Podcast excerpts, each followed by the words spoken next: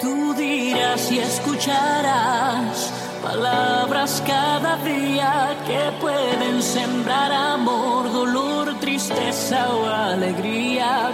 Bienvenido al podcast Si no lo creo, no lo veo. Las palabras tienen vida para bien o para mal. Ten cuidado porque hay palabras. Un nuevo audio en la sección Una palabra más que mil imágenes. Y las ganas de vivir.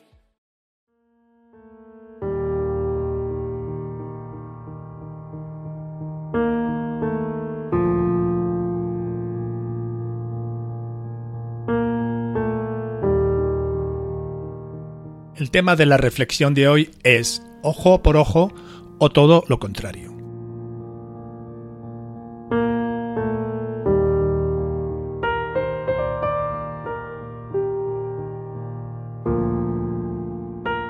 Si todos siguieran el principio del ojo por ojo, el mundo entero acabaría ciego, decía Gandhi, político y filósofo hindú que con sus radicales y pacifistas ideas liberó a la India de la ocupación inglesa.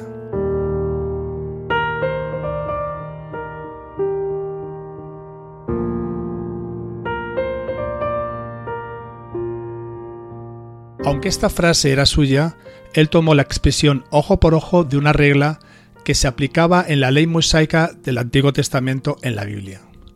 El infractor de esta regla era sentenciado con el mismo perjuicio que le había causado. Ojo por ojo y diente por diente, lo que tú hagas a otros, eso mismo te harán a ti.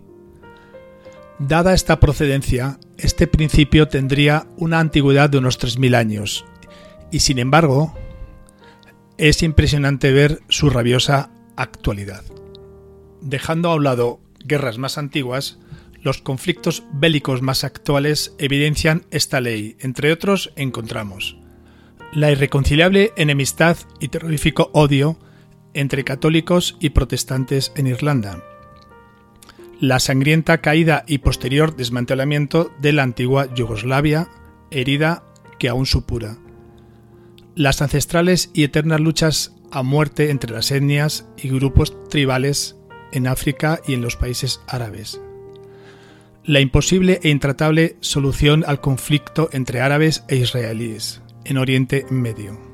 El común denominador son unos interminables e insaciables ciclos de sed de venganza, que se remontan a tiempos tan inmemoriales que llegan a ser olvidados los orígenes de este conflicto.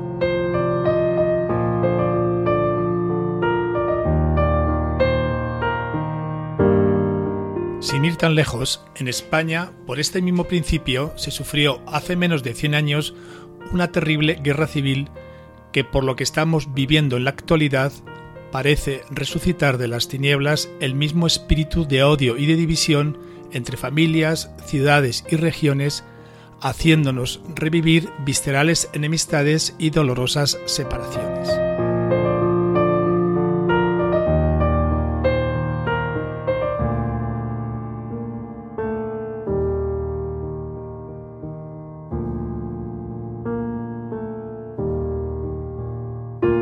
Yo me pregunto, ¿estamos ciegos por el dolor o es el dolor el que nos deja ciegos?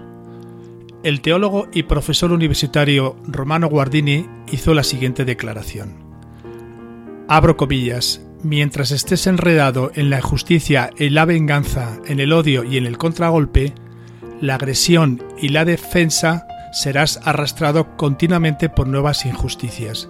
Solo el perdón nos libera de las injusticias de los demás. Cierra comillas.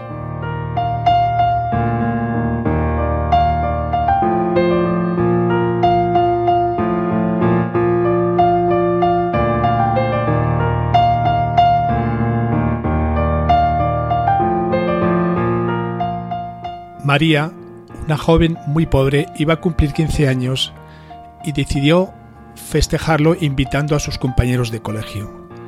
Para esto ahorró dinero durante mucho tiempo.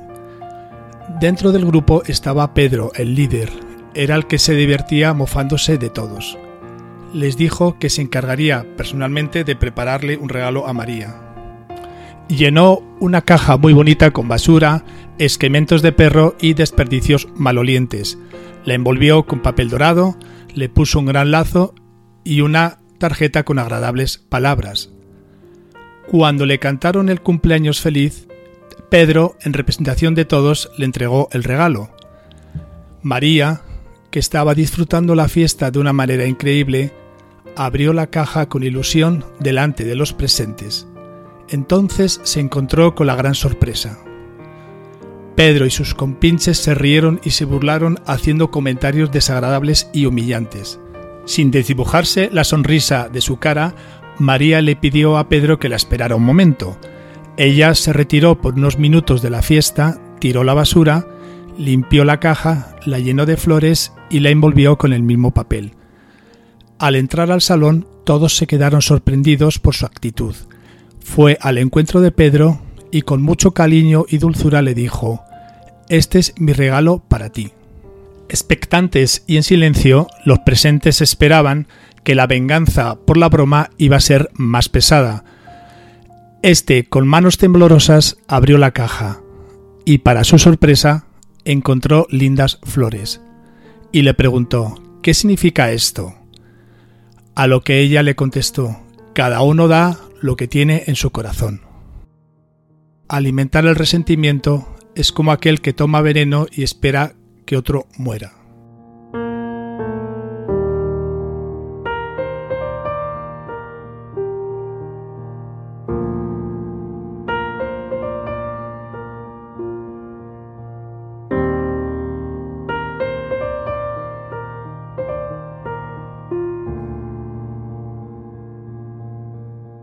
Hay un gran fallo en la ley de la venganza. Nunca acaba de arreglar las cuentas. La historia de María es eso, una historia. Pero con historias, con palabras o con retórica, no cambiaremos el mundo, como así estamos hartos de comprobar. Ahora bien, nos ilustra cómo María decidió cambiar una justa reacción por otra, guardando su corazón del odio, del resentimiento y de la venganza, que es lo que realmente contamina a las personas. El tema central de esta reflexión no es otro que el de anteponer a una ley buena o mala otra mejor, a un dicho popular o impopular otro mejor, a una idea inteligente o ridícula otra mejor, a un sentimiento injusto o justo otro mejor.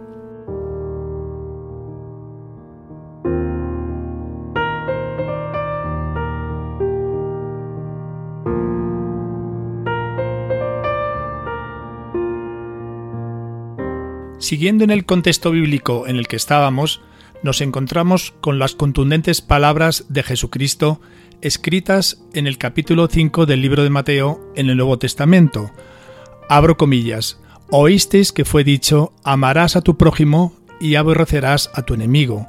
Pero yo os digo, amad a vuestros enemigos y bendecid a los que os maldicen. Haced bien a los que os aborrecen y orad por los que os ultrajan y os persiguen. Cierro comillas.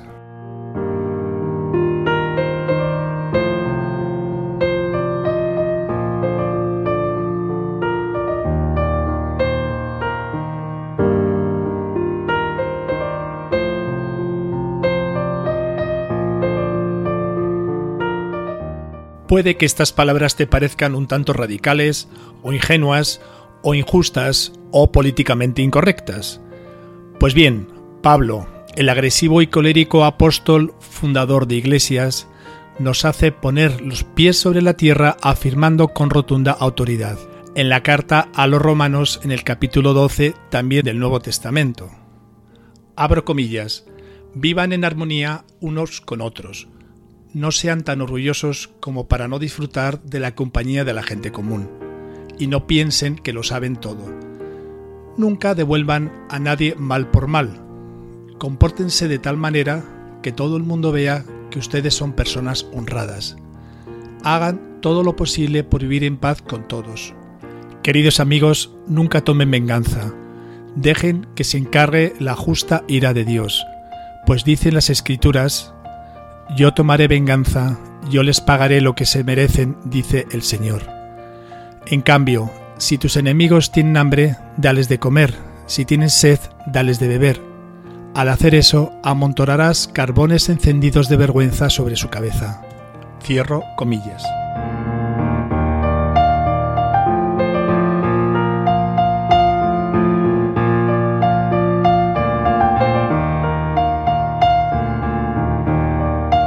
Es terrorífico observar que en un mundo tan moderno y tan tecnológicamente avanzado, donde la última moda o ingenio no dura más de un año, que un dicho tan antiguo sea tan popular y esté tan implantado en todas las sociedades antiguas y modernas, causando tantos estragos y tragedias. ¿Esperaremos a un partido político o a un líder carismático que ponga solución a estas crisis añadiendo leyes sobre leyes o por pura necesidad vital creeremos y pondremos en práctica las palabras de Jesucristo y de Pablo?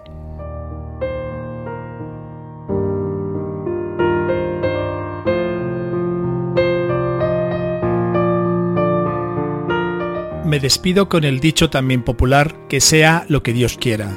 Esto es, lo que cada uno quiera si es que quiere.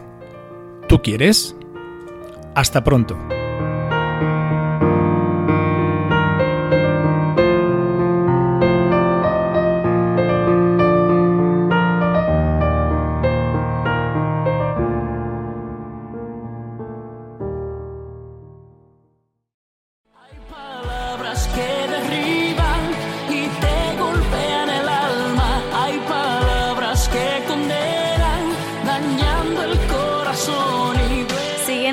Comenta y comparte en Instagram, Facebook, YouTube y en el blog y en los podcasts de Si no lo creo, no lo veo.